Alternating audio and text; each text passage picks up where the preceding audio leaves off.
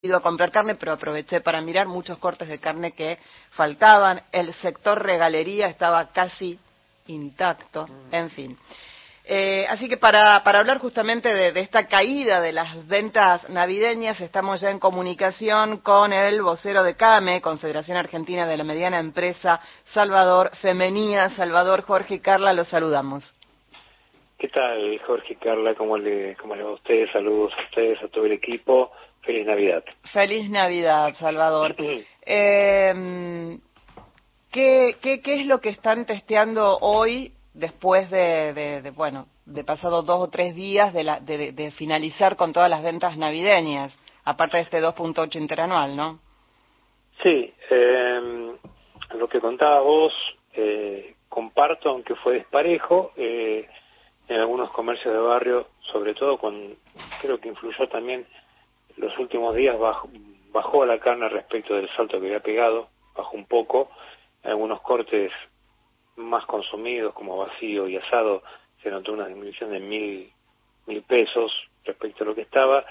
Y yo vi comisarías el 23 y 24 acá en mi barrio, yo en Almagro, eh, con mucha gente que los días anteriores había estado vacío, sí.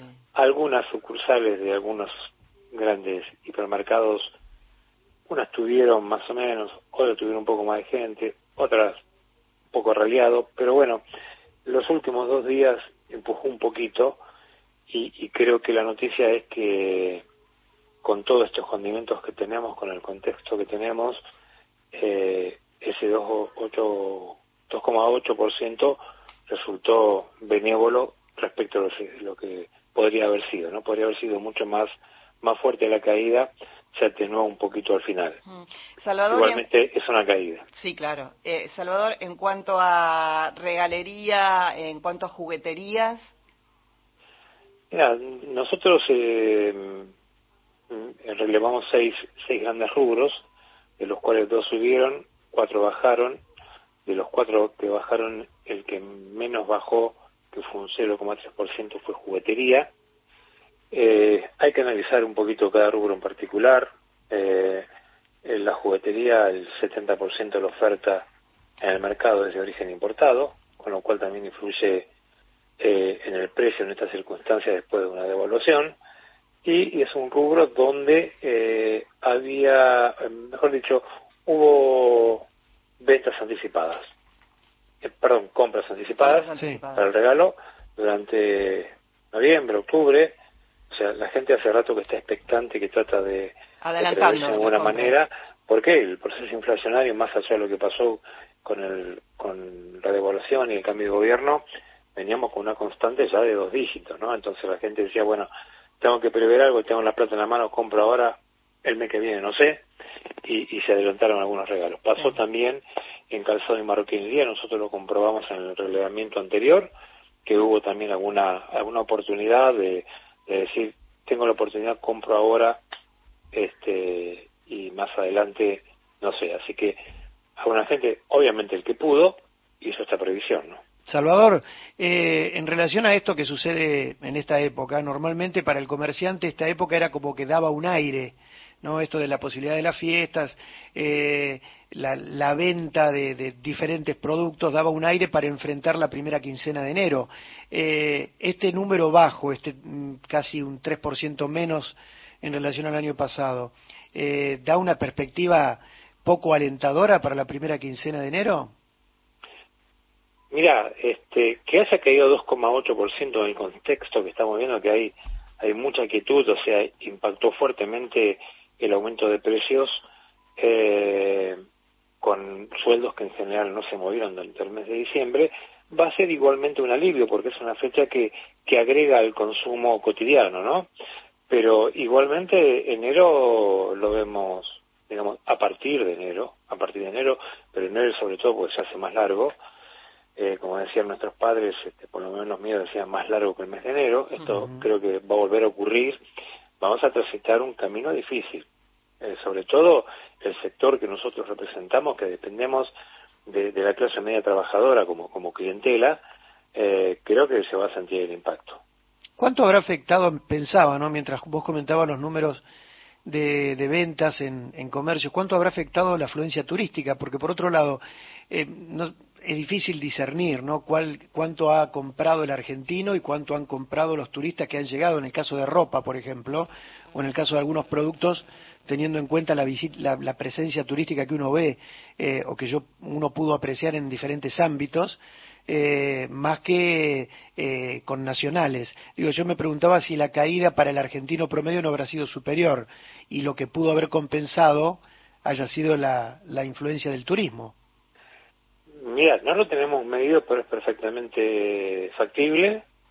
Yo creo que aparte del el turista que es esta la Argentina, que va, eh, transcurre sus fiestas aquí, seguramente va a tener un impacto en la gastronomía. Claro. Por, sobre todo en los lugares donde para nosotros se nos hace un poquito prohibitivo, ¿no? Estaba viendo hoy un informe en zona de limítrofe con Chile, restaurante que tiene un menú, tuvieron un menú para Nochebuena, eh, Nochebuena de 40 mil pesos por medio y para fin de año 60 mil, bueno, para cualquier argentino medio hoy es, un poco poco restrictivo. Este en perspectiva son 40 o 60 dólares, pero el tema es cierto, es, es, eh, es eh, abismalmente prohibitivo para cualquier bolsillo o el bolsillo promedio argentino. obviamente, obviamente. Si uno toma los promedios, eh, diría que no hubo mucha compra extranjero porque, a ver, si estamos hablando de 25.860 pesos el ticket promedio, si vamos a lo que es la economía hoy, si nos acostumbramos a estos precios que están ahora, y no es un gasto muy alto, eh, es un promedio bajo, sobre todo en términos reales comparado con el año pasado. En los últimos años, eh, eh, digamos, el, el, promedio del ticket se va deteriorando en términos reales. La verdad que es esa. Venimos de seis años muy difíciles, desde los últimos años del gobierno anterior, todos los, cuatro años de, de este último gobierno, y ahora con estas medidas realmente es muy difícil. Es que a muchos, yo pensaba, Salvador, a muchos se le debe hacer muy complicado incluso elaborar una estrategia de promoción, ¿no? ¿Cómo, cómo, cómo elaboras una estrategia de promoción con un precio tan devaluado, más allá del impacto que tenga en el bolsillo, ¿no? Que sigue siendo devaluado. ¿Cómo elaboras una estrategia de promoción para convocar clientes? Hay, mucho, hay muchos componentes. Eh, nosotros, eh, eh, mm, coincido con lo que vos decís, porque el, el comercio minorista pyme, que la gran mayoría son micro microempresas, cinco empleados, hasta cinco empleados o hasta diez empleados, este, venimos sufriendo con todo este proceso de los últimos meses, últimos años, un deterioro en los márgenes de rentabilidad. Entonces, tenés que usar el ingenio para decir, a ver cómo armo la propuesta. También es cierto que algunas veces dice, bueno, resigno un poco más todavía, pero muevo stock por lo menos tengo un movimiento financiero, eh, es, cuestión de, ser muy pragmático, que la pyme lo es, muy resiliente y, ver cómo se sigue adelante, ¿no?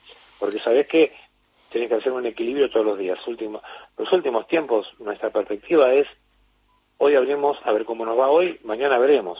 Esa es la, digamos, el lapso de tiempo que tenemos para proyectar día por día.